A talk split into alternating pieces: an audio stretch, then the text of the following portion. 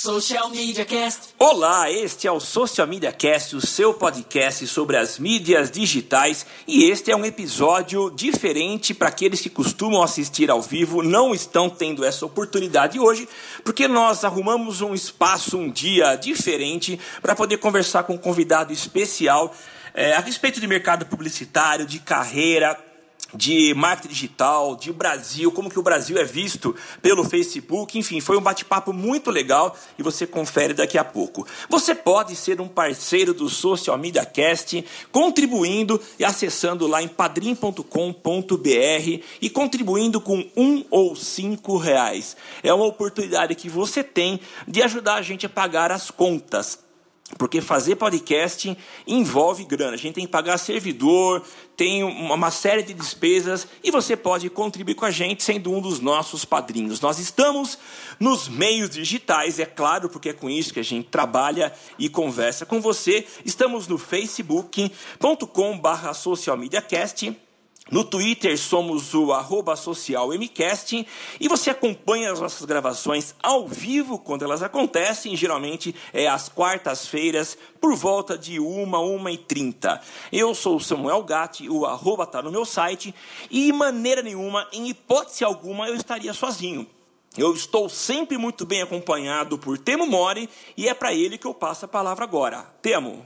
Bem, é isso, Samuca, estamos aqui numa gravação especial e não vou dar spoilers, vamos continuar. Eu vou só passar os meus contatos para lembrá-los a todos que eu sou o Temo Mori, o arroba Temo Mori, lá no Twitter, facebook.com barra Temo Mori e Temo Mori em todas as outras redes sociais, inclusive fora delas. E acho que é isso, Samuca. Vamos aí, né? É isso, Temão. E se tem convidado, tem vinheta. Roda a vinheta. E agora no Social Media Cast, o convidado do dia. E o convidado do dia, então, é Danilo Pinheiro. Danilo Pinheiro é publicitário formado pela Universidade de Araraquara e hoje é uma referência, eu o considero uma referência, um cara que deu certo, está trabalhando no mercado publicitário, tem passagens por diversas agências. Danilão, seja bem-vindo ao nosso galho e eu queria que você se apresentasse aí, conta um pouquinho da, da do que está fazendo hoje, depois a gente entra um pouquinho mais na sua história aí. Samuca, Samuca Temo, obrigado pelo convite. É um prazer falar com vocês, meus mestres queridos aí da Uniara. E, cara, eu sou Danilo Pinheiro, publicitário. É, hoje eu atuo com arquitetura de negócio, que é um pouco de consultoria de marketing, propaganda junto, no modelo mais disruptivo da coisa, né? É um intermédio entre agência e cliente, né? Costumo falar que é uma, uma... A gente trabalha muito com houses, né? E e essa house hoje ela acabou sendo um, uma mistura de cliente com agência. Então é o que eu faço hoje. Tem dia que eu sou cliente, tem dia que eu sou agência. Essa é a minha definição hoje. Legal, Danilão, muito legal. Cara, é, eu, eu já vou pegar a frente aqui e fazer uma primeira pergunta para ele. A gente tem muito estudante, muito ouvinte nosso que é estudante de publicidade e eu queria pedir para o Danilão contar um pouco da história dele. O Danilo tem uma história muito legal quando ele começou a trabalhar em agência em São Paulo. Danilão, conta para a gente aquela história que você foi para São Paulo em busca do seu primeiro emprego numa agência. É, é uma história muito legal, uma história de alguém que estava é, obcecado por algo e foi em busca do seu sonho e conseguiu. Conta para a gente essa historinha. Ó, Samuca, eu comecei na Uniara em São Carlos, né? Sempre quis ser publicitário. E a ideia, cara, é a seguinte: é, era tentar expandir os horizontes, aí tendo a minha própria empresa em São Carlos. E aí ficou pequeno, fui para São Paulo tentar uma oportunidade. Nessa oportunidade, é aquela questão do estágio, né? Ah, mas vou fazer estágio ou não? E na época eu fiz alguns estágios gratuitos, até de graça. E as pessoas me perguntaram: ah, estágio de graça vale a pena? Eu acho que vale super a pena que você está aprendendo com os caras que entendem o que fazem, são grandes profissionais, e você tem ali uma hora de voo é, muito valiosa. Então, comecei fazendo uns estágios gratuitos em São Paulo, até que um dia eu bati na porta de uma agência e falei pro cara, ó, quero trabalhar aqui independente do valor. E o cara não tinha vaga para me atender. E eu fiquei lá até ele falar assim, cara, eu tenho uma vaga para você, vai. Você parar de encher o saco, eu vou te atender aqui nesse. Você vai ser assistente de atendimento. Então foi muito isso. Acho que você tem que ter um pouco de energia, né? Tem muita gente no mercado, mas a galera que se destaca é uma galera que vai atrás e que mete a cara. Então, acho que o primeiro é, contato assim, você tem que se vender pro cara e falar do que você tá afim de fazer. Acho que esse foi o primeiro driver meu ali na, na, na época de estágio, né, de, de São Paulo. Então, eu, na época, eu saí de uma agência que eu tinha em São Carlos, com conforto, morando com os pais. Fui para ganhar menos em São Paulo no primeiro ano e trabalhando quase que de graça, assim, por, sei lá, 300 reais, só para poder aprender. E eu acho que isso hoje valeu super a pena. Eu vejo que foi uma, um investimento válido e eu indico para a galera.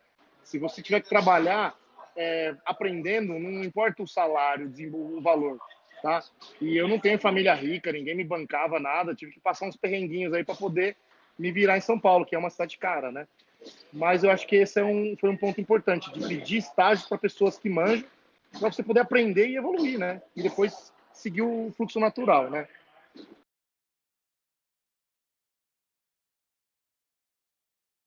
É, antes de eu começar a publicidade, o Samuel também foi meu mestre, né? Assim como o do Danilo, então. Ele é nosso guru, ele é nosso guru. Ele é nosso guru. É, um dos livros que eu li foi começar a, Começa a Publicidade por uma Ideia, que é do Alexandre Peralta. E é, é mais legal que é bem isso que você comentou, Danilo. Porque um capítulo do livro é só de telefone de agência para você ligar e pedir para fazer um estágio. Então o cara fala, meu, mete a cara mesmo e, e, vai embora. E quanto tempo depois que você meteu a cara, assim, que você conseguiu é, aprender e melhorar o salário? Como foi esse, esse teu crescimento depois, pós meter a cara ali, pós encher o saco do pessoal? Você come grama uns seis meses, um ano, assim, que não tem jeito. Qualquer negócio, qualquer profissão, cara, você come grama bem, assim, até você chegar a, a ser assistente, a ter um arroba. Eu falava até assim, a minha meta de vida é ter um e-mail arroba uma agência. A hora que meta de vida é horrível. Porque você ganhou um sobrenomezinho. Então, sei lá, arroba talent, arroba QG na época, artéria. E, cara, até você ter um e-mail, né? O cara que fala assim, pô, vem trabalhar para mim, cara, foi uns três meses. Até alguém te dar um job legal que você possa mostrar seu talento, foi mais uns seis meses. E você tem que ficar pedindo, cara. É um trabalho de, de insano. Só, poxa, mas eu vou me formar, vou pagar a faculdade, vou ter que ficar pedindo um emprego para os outros. Cara, é assim, se você quiser trabalhar num lugar legal. Agora, se você quiser fazer artezinha, ficar fazendo post no Facebook na sua cidade, você não precisa pedir para ninguém, você pode começar a fazer hoje. Então, eu acho que vai muito do patamar que você quer fazer. E eu acho que é, é a questão da humildade. Você tem que aprender com quem sabe mais que você. Não tem jeito. É igual o médico. O médico tem uma expressão que tem o fellow. Já ouviu falar do fellow? Que é um médico que aprende com outro médico. Ele chama de fellow, né? Que é tipo um seguidor. Sim. E o cara estudou 10 anos e aí ele vai ser fellow de um outro. É hum. basicamente isso, porque ele não sabe operar, ele sabe a teoria, né? E aí ele vai aprender com um médico mais velho a fazer a coisa. E aí ele vai ter os outros fellows dele, né? Então acho que é bem por aí. A gente tem que ter os mentores, né? E acho que tem que mirar nos caras que entendem. Às vezes você tem um mentor zoado também que está perdendo tempo, né? Claro. Então é, é, mirar no cara grande, né? Eu, eu sempre mirava nos caras grandes, ligava para os caras. Uma vez eu liguei para o Nizam, liguei para o Márcio Santoro lá da África, marquei uma entrevista com os caras, aí o cara não me atendeu. Aí eu só tinha uma camisa, tive que comprar outra camisa na loja, pedir para a mulher da loja passar. É. E é perrengue, cara. É, perrengue, perrengue. Tipo assim. Aí o cara te atende. Ah, não tenho vaga para você. Legal, foi um prazer te conhecer e tal. Você chama o cara no LinkedIn e aí, quando o outro cara vai te entrevistar, você tem só cara foda no seu LinkedIn. Você fala, putz, esse cara deve ser alguém, né? Porque ele tem caras muito foda. E não é que você tem amizade com esse cara muito É que você vai conquistando a sua network, né? Acho que um, um papo que é legal, Vitor, é essa questão da network. Você investir nela desde o primeiro ano de faculdade, entende? E é. com caras legais, com mentores legais, começar a seguir gente boa, que nem, ah, você é um economista, porra, segue o Ricardo Amorim, cara. Manda um e-mail para ele, dá uma ligada pro cara, ele vai te atender, ele não é cuzão. Entendeu? Ele é legal. Entendeu? É, manda um, um, tweet que seja, né? Usa o Twitter, a galera tende a, a ser receptivo, assim, né? A, com a gente mesmo aqui no cast, sabe? A gente consegue entrevistar uns caras bem foda, assim, justamente nessa. que a gente não tem contato, né? Os caras que teoricamente parece estar distante da gente, e gente, o cara acaba atendendo a gente, é bem legal. É, é, a internet democratizou isso, né? A internet tirou essa barreira do não conheço o cara. Não existe mais isso, entendeu? É, e, e é super fácil você mandar um tweet ou você mandar um, uma mensagem pro cara, né? Então, Vamos combinar que, assim, é muito mais fácil hoje você meter a cara, né? Você não precisa ir lá, bater na porta, ficar esperando, dá para você fazer e mandar para uma galera. E essa questão do, do ter o networking que você falou, eu acho bem legal. E uma coisa que eu fazia, eu, eu fiz engenharia primeiro, larguei engenharia, depois eu fui para publicidade. Então eu cheguei na publicidade já mais velho, né? E daí uma coisa que eu botei na minha cabeça é, cara, eu vou fazer toda e qualquer entrevista de emprego para qualquer lugar. Porque se eu não passar em nada, pelo menos eu fico bom em entrevistas de emprego. Entendeu?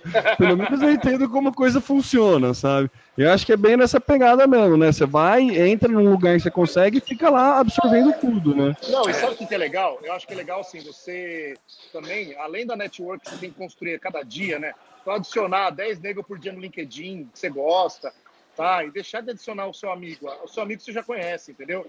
Você tem que começar a seguir pessoas melhores que você, não tem jeito, é. né? E aí, é, um outro ponto, esses dias eu vou dar um exemplo muito claro. Agora, já, o ano passado, eu vi um banco de investimento animal que eu gosto e que eu vi que eles estavam fazendo uns posts muito zoados na rede social, sabe? Mas, assim, coisa muito ruim mesmo, assim, parecendo é, que, sei lá, era amador, assim. Eu falei, cara, um banco de investimento que fatura 7 bilhões de reais não deve estar mal assessorado, certo? Pensei isso, né? Aí eu liguei pro cara do banco, falei, ó, tá meio zoada a sua rede social, você não tem tempo para tomar um café, não quero te vender nada. E naquele momento eu não, não, eu não vendi nada mesmo, eu não queria me vender, não queria vender nada. Eu queria conversar com o cara. Aí também o cara me recebeu, o presidente do banco, eu não vou falar o nome do banco para não ser antiético, mas o cara me me atendeu, me deu um brinde do banco, falou, cara, obrigado por esse feedback, foi legal você ter falado que ninguém fala real pra gente.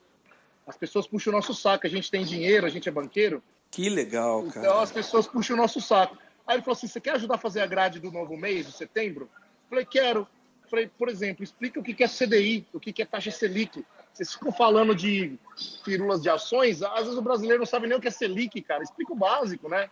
Entendeu? Já que vocês querem abrir uma conversa na rede social. Então, esse exemplo é muito clássico de um cara inacessível que me atendeu. Entendeu? Eu acho que quanto mais alto o cara tá, mais humilde ele é. Eu tenho essa teoria. Não sei o que vocês acham. Entendeu? os Ô, caras Dan... chatões são os caras mais de baixo.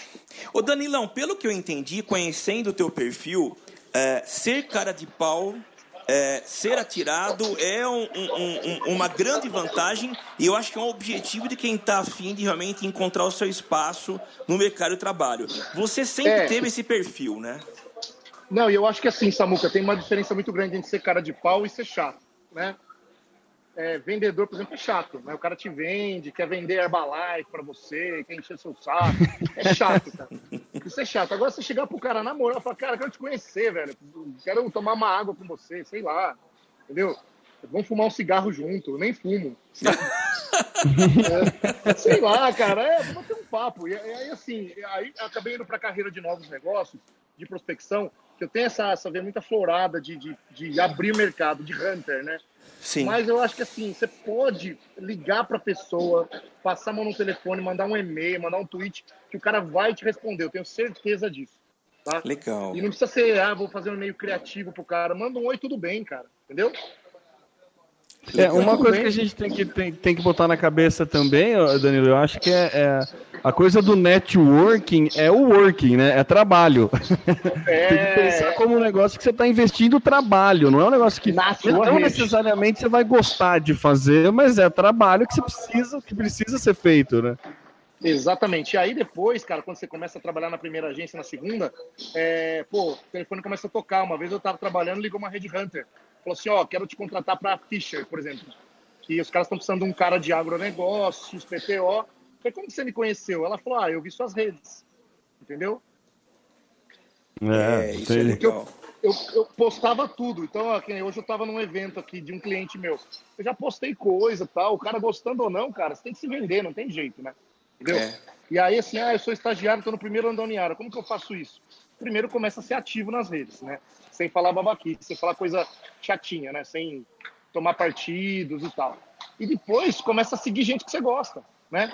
Não deixa eu fazer isso no quarto ano, porque às vezes é tarde demais. É, É isso mesmo. É, eu acho que a criação de, de da sua rede de, de, contatos é importantíssimo, né?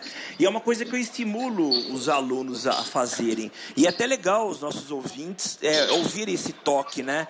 É, comece o quanto antes. O quanto antes você colocar o pé no mercado, fazendo cartão de visita, isso eu sempre tá falo. Ótimo. Começa vendendo o que você pode, começa a colocar o teu pé no mercado quanto antes. E a tua rede de contatos, ela é muito importante. Eu lembro, quando eu fazia publicidade, isso faz tempo, é, eu, eu, fazia visitas e contatos com tudo quanto é tipo de agência profissional.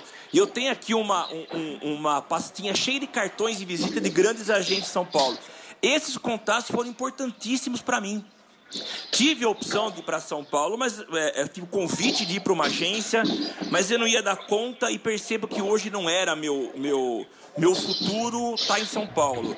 Mas está nas mãos do estudante, do cara que está fazendo aí sua carreira, começar a encontrar os contatos que vão algum dia ajudar, facilitar as coisas, abrir caminhos para você. Então é importantíssimo é. a gente ouvir isso.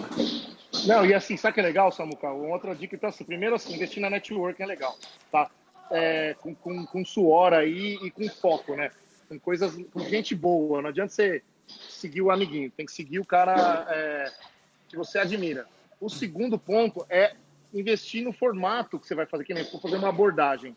Teve uma vez um cara que se algemou no MacBook no Macintosh e falou: não sai aqui da agência enquanto vocês me contratarem. Aí os caras chamaram a polícia. Os caras chamaram a polícia. Falou assim, cara, vamos tirar esse louco daqui. Quer dizer, o cara errou no formato. Era é. legal a ideia, mas o formato, né? A história do meio é a mensagem lá, né? É, ele errou totalmente no meio, cara. Então, assim, foi um ele... pouco agressivo demais, né? Foi, foi, ele foi chatão, ele foi chatão. Então, assim, ele se algemou no Mac, nego cheio de job pra fazer. Falou, tira esse cara daqui, né? Agora você chega, entendeu? Então isso é sério, não é zoeira, é sério, aconteceu no mercado. Então, assim, você tem que pensar em investir num formato legal que seja amistoso, essa questão das, das relações pessoais. Eu acredito muito. Eu estava hoje com um cliente da IBM, trabalhando com ele, e ele falou assim para mim, Danilo, 90% é relacionamento, o resto, o resto a gente resolve. Entendeu? Legal, né? Ah, mas entrega, ah, mas não sei o quê. Pô, cara, o que tem de gente ruim trabalhando, por que você acha? que o cara tem relacionamento, entendeu? É. Muito então, é, se você for legal e tiver um relacionamento bom ainda, ninguém te segura, né? Então, você tem que investir nessa network, tem que investir no relacionamento. E a questão da cara de pau é importante, mas é que nem assim, você fez publicidade, fez jornalismo e não gosta de falar com as pessoas. Vai fazer biblioteconomia, né? É. Não dá, né? Não dá, né, cara? Basicamente. Não dá. Não dá, cara, mas eu sou designer. Tudo bem, cara, então fala com o designer. Eu tenho um menino que trabalha comigo que ele tá, fez design na Uniara, inclusive. Essa semana ele foi fazer um curso de motion com 10 caras que ele admirava. Pagou o curso do bolso, moleque campeão. E aí ele falou, cara, eu tirei uma foto com cada um.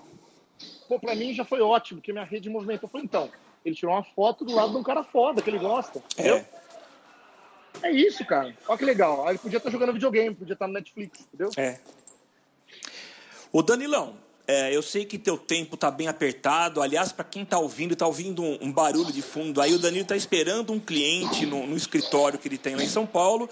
Então eu vou te fazer uma pergunta que eu acho. Eu tenho dois assuntos para falar com você. O primeiro, é, você está com um modelo diferente de negócio. Conta pra gente aí como que é. Você se apresentou mais ou menos no começo. Você não tem uma agência, mas você tem pontos espalhados pelo interior de São Paulo. Como é que funciona esse modelo de negócio? A minha base e como você chegou nesse modelo também, ô Danilo? Eu, eu, já somando essa dúvida, a pergunta do Samuca é que, que, que brecha de mercado você enxergou para aplicar esse modelo também? Cara, vou dar dois exemplos. Qual que foi a brecha? Foi a história da Hyundai. A Hyundai veio para o Brasil trazendo tudo que os carros legais tinham com preço legal, entende? Então foi uma estratégia de acesso, certo? Ela tinha câmera de ré, airbag, sete airbags, quando ninguém tinha. Então ela chegou no Brasil falando assim, ó, vou te entregar coisas a mais, por um preço que você pode pagar. Eu me espelhei nessa coisa da Hyundai, no coreano, no chinês, que é o cara que entrega coisa. Então o primeiro ponto foi esse, entregar coisas legais por um preço que o cara consiga pagar. E interior tem muita história de dinheiro, ah, mas o cara não quer gastar, tal, tal, tal, tal, tal. Então o que a gente fez? Eu, já que tem o custo fixo de uma agência, que é telefone, internet, água, luz, tal, eu diluí esse custo pelos clientes. Falei, cara, me arruma um cantinho aí na sua empresa, eu vou botar uma mini agência para você que vai trabalhar exclusiva. E você ganha o que com isso? Custo e performance. Você vai ter gente rápida, fazendo coisas legais, com planejamento estratégico meu e com custo menor. E começou a pipocar, eu chamei isso de. São houses, né? A Casa Bahia tem uma house, o Pão de Açúcar tem uma house, são agências dentro do cliente, né? Onde você tem dois chapéus aí, né? Não sei se é chapéu ou chapéus. É chapéu. Chapéu, só e acertei. Você tem um chapéu hora de agência, hora de cliente. Hora de agência, hora de cliente. Na sexta-feira eu estava numa house, eu atendi uma agência como se eu fosse cliente. O cara queria oferecer um trabalho de 360, de vídeo. Ele foi lá, me, eu, eu era cliente. Hoje eu estou como agência atendendo o cliente. Então fica nessa dualidade, né? Você hora é agência, hora é cliente. O que, que você ganha com isso? Proximidade, conhecimento do negócio do cliente e escala. Você consegue gerar muito mais jobs num preço que a agência não cobra. E está todo mundo hoje querendo pagar menos. Ah, mas a qualidade, cara, é por um certo nível de cliente. A, a Brahma vai querer fazer isso? Não. A Ambev vai querer fazer isso? Não. Mas o Pão de Açúcar faz, entende? Então, às vezes, é um trabalho quase de operação, né? Você transforma a publicidade numa operação. E essa operação, ela, ela é de baixo custo, com rentabilidade, com qualidade, e ela é feita em loco, na, na onde o cliente está. Então, você faz, é, é, é, você faz é, quase que você internaliza o processo, né? A gente em digital falou muito desse movimento, né? Faz um tempo que esse movimento já está acontecendo de por questão de custo mesmo, as empresas contrataram uma pessoa interna para fazer conteúdo e coisas assim, e ter uma, uma agência só para a parte de planejamento ou a parte mais estratégica, né? O operacional mais simples, a galera tende a internalizar isso. Basicamente, o, o que você seguiu foi isso, né? Eu vou internalizar uma parte operacional ali vou interna, é, deixando interna essa parte, o operacional, o cara fica, tem o contato, o cliente tem essa percepção de ganho porque tem alguém muito próximo a ele, né? Ele, ele fica assistido porque tem uma pessoa próxima, e a parte de planejamento, algo, algo macro, você também aplica, mas aí você consegue aplicar à distância, mais ou menos isso? É, eu acho que assim, você tem que ter a visão, né? É, com a experiência para você aplicar a, a, a, consultoria, vamos dizer assim, planejamento tá. de mídia, planejamento de marketing, posicionamento, isso, isso é difícil de entregar ali em loco. Então, eu tenho que trabalhar para conhecer o business do cara. Então, por exemplo, hoje eu atuo com dois mercados que eu conheço mais: mercado de saúde e mercado de agronegócio. Bom, né? É, beleza. Aí, isso a gente consegue não, não operacionalizar, é uma coisa mais intelectual, vamos dizer assim. Tá? Até é horrível falar isso, mas é uma coisa mais estratégica. Sim. A operação é, ela tem que ser boa, porque hoje você perde uma conta na operação, você não perde na ideia. Você tem uma puta ideia, mas você não sai ela do papel do PowerPoint, você é. perdeu a conta. Então, é na operação que acontecem as tretas, que o cara briga com o atendimento, que a agência é ruim, que não sei o quê. Então, a gente resolve esse problema de operação, independente do que vai sair. Vai sair, entende? E aí eu dou alguns golpes de estratégia, semanais, mensais, tal, multimeios. Então, é mídia, é digital, é às vezes produtora de vídeo, se for uma empresa de roupa é style, é qualquer coisa que o cara tenha de ganho criativo em cima daquela operação, entende?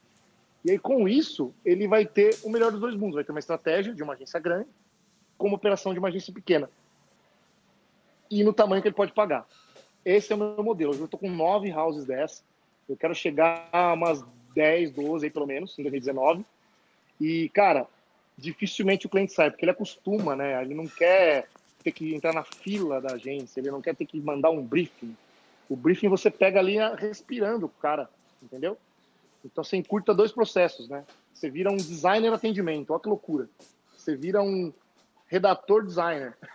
Sim. Agora, redator e... designer e gerente de marketing, por exemplo, é né? muito louco. E como é que fica a questão de negociação com o veículo? Geralmente a agência consegue, ela tem um poder de negociação com o veículo em função da quantidade de clientes que ela tem. É, você consegue fazer isso? Você tem feito negociações com veículos? Consegue bons resultados nessas negociações? Consigo, consigo. Inclusive, é, em alguns mercados que eu atuo, eu estou fazendo pesquisa própria, porque às vezes eu não confio nos dados do veículo. Ah. Então eu acabo fazendo, rodando hoje com a internet é fácil, é rodar pesquisa, né? Você roda umas pesquisas próprias para o ah, eu sou líder de audiência em São Carlos, em Araraquara. Tá, mas quanto é você líder? 40% ou 99%? Tá. Então você consegue medir, né, por mim mesmo, com a minha equipe, né, com os e você consegue barganhar preços melhores utilizando pesquisas feitas pela agência. Hum, então eu estou investindo legal. muito em pesquisa para poder barganhar dinheiro. O final das contas é tudo ter saving, é ter custo melhor.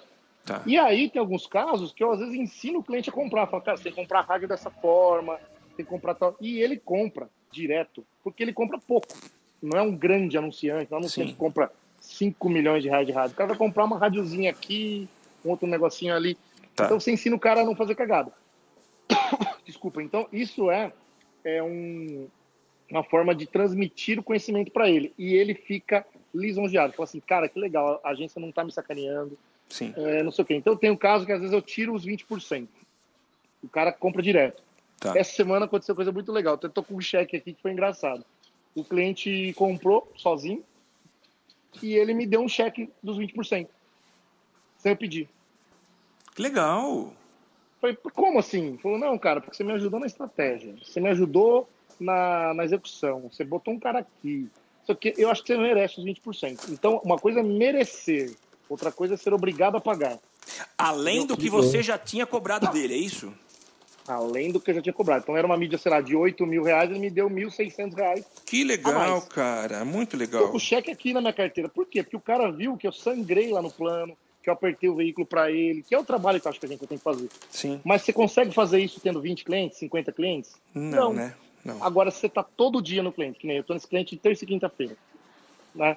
É, você vira meio que amigo dele, você vira um cara de marketing, né? Então você, o cara viu o valor, ele falou, pô, Danilo, eu tô te pagando um negócio que eu pagaria para uma agência, mas eu não gostava de pagar para as agências, porque as agências não vinham aqui. Por exemplo, eu estava em Araraquara, agência de Ribeirão, eu vi o cara uma vez por ano, entendeu? Sim. Então, assim, eu acho que a agência se acomodou no sentido de ter aquele BV, de ter a comissão, que é uma coisa da lei, né? Que é, que é super é, homologado, né? Sempre e tal, né? Ela se acomodou com isso. E o mercado não está querendo mais isso. É, o mercado está querendo solução, preço. Sim. Preço. Por quê? Entrou um tal de cara de compras na jogada. Esse cara de compras, ele acabou com tudo. Porque ele tem que dar save. Então, assim, se ele gastou um milhão no passado, você tem que gastar 900. Sim. E fazer a mesma coisa. Então, acho que é isso. É, Temo, respondi sua pergunta. Samuel, Opa, caramba. o que você acha? É por aí? É isso aí mesmo, cara. E assim, eu sei que você está quase com o teu cliente chegando aí. Me fala uma última coisa, Danilão. Você falou que acabou de chegar de Nova York, você foi fazer aquele curso do Facebook que é o Blueprint. Conta rapidinho pra gente como é que foi essa experiência. O que, que você achou? Eu fiz o ano passado online, né? Esse ano fui renovar uma certificação. Mas o que acontece? Eles estavam. É muito engraçado que o Brasil acho que é o segundo ou terceiro maior anunciante do Facebook, né? E aí eles falaram que o Brasil tem um problema grave de database. Então, por exemplo, nos Estados Unidos, se você tem febre amarela, sua carteirinha tá lá, ele tem febre amarela. Então, todo lugar sabe que você tem febre amarela. Aqui o cara não tem nem carteirinha de vacinação. Quanto mais sabe, você tem febre amarela. Entendeu? Então, assim, aqui é uma, é uma brincadeira, uma zoeira. E com isso, você não consegue ter database. O cara não põe no LinkedIn que ele está trabalhando no lugar, ele espera três meses porque ele quer dar um miguezinho. A pessoa não preenche Facebook direito, não põe os dados dela, se ela tem filho, se ela é casada. Isso vai complicando para o anunciante fazer uma mídia dissertiva, né? E aí eles falaram, falou, cara, o Brasil é o lugar que mais gasta, mas é o lugar que menos acerta. Porque a gente tem um problema de database. Aí eu fiz a pergunta pro cara, falei, tá, mas como eu resolvo isso? Né? asfaltar essa rua aí, porque nos Estados Unidos é fácil, você quer escolher fazendeiros, ele tem lá um banco de dados, um algoritmo só de fazendeiros, né? Aqui não tem, aqui tem fazendeiro, vai pegar a irmã do fazendeiro, vai pegar um cara que não tem nada a ver, vai pegar um roqueiro e vai indo, né? Então, assim, é, é, meio aberto, né? Não sei se vocês impulsionam, acho que vocês podem falar isso também, né? Não é muito na veia, né? Não, não. Não, é... E aí, o que, que eles fizeram? É, eles falam assim, tem empresas como Magazine Luiza, Lojas Americanas, Submarino, que estão investindo em fazer a própria database. O cara está perguntando coisas para o cliente deles, mais que um CRM, mas é quase um, um Big Data, sabe? Para que ele consiga criar clusters e algoritmos próprios. Então, por exemplo, o cliente lojas americanas, o cliente Magalu, tal, para que ele consiga acertar mais na mídia, porque está gastando muito errado, entende? Faz Cara, muito sentido. Faz muito sentido e deve ser um investimento pesado, né? Para os caras terem o próprio é. banco de dados, informações, né? Mas também eles têm, é como você ter a, a, todos os instrumentos à sua disposição, você acredita nos dados que eles estão te dando e com certeza o resultado aumenta, né? É, Exatamente. Um, um, dos serviços que, inclusive, a Serasa Experian presta para grandes players é esse, né? De tratamento de bases de dados dos players. Aí, numa questão não tão publicitária, né? Para fazer campanha, mas que acaba ajudando nisso, é muito mais para fazer análise de risco, né? De inadimplência e tudo mais. Mas a gente sabe que o Facebook aqui no Brasil tinha uma parceria com o Serasa justamente para tentar melhorar essa questão de database, né? Não, e tem, ela, pede, ela faz cruzamentos por renda. Hoje, então, assim, eu quero pessoas que ganham acima de 10 mil reais. Já cruza com o Serasa, né? Com o Mosaic lá, com aquele, Isso. aquele, aquele app do Serasa lá. Sim. Mas, assim, ainda, ainda assim, não é tão preciso. Ainda assim, lá fora, os caras têm mais coisas, né? Então, a gente está muito longe de ter, assim, uma mídia mega dirigida, impactante, tal, tal, tal, com custo legal. É barato o Face, mas poderia ser muito mais barato, mais efetivo. Então, Sim. basicamente, resumindo, o que esse curso me falou é isso. Se você é brasileiro, você tem que investir em Big Data, em database, porque Sim. o seu país não te dá uma base única de coisas, né? É, dureza. É isso, é dureza. E é uma zona, aí eles falaram assim, o Brasil é o lugar que mais polui o Facebook. Mas ah, também é o lugar que mais ah. anuncia. Vergonha. Então, é o lugar que mais anuncia, mas também é o lugar que mais polui. Então, olha que loucura. Então, resumindo, Samuel, foi isso. É, eu queria até, a gente pode marcar um dia para trocar mais ideias desses assuntos. Legal, mas o que eu queria finalizar o áudio é assim: esse modelo de, de house é um modelo do futuro, onde você está lado a lado com o cliente, independente do formato, tem que estar respirando o dia a dia do cliente. Acabou essa história de agência longe pegando briefing. Maravilha, Danilão. Cara, obrigado de demais. A gente agradece. A gente sabe que o teu tempo é extremamente corrido, mas a gente agradece demais esse bate-papo que você fez com a gente. E numa próxima oportunidade a gente volta a conversar. Danilão, um abração para você. Um abraço para você, Termo, e um abraço do Samuel. Obrigado pela oportunidade. E, cara, qualquer coisa que precisar, estou à disposição aí. Vamos que vamos. Maravilha, Valeu, então, cara. Mesmo. Show de bola. Um abraço, Danilão. Até mais. Tchau, tchau você aparece, aqui você acontece. Social Media Cast.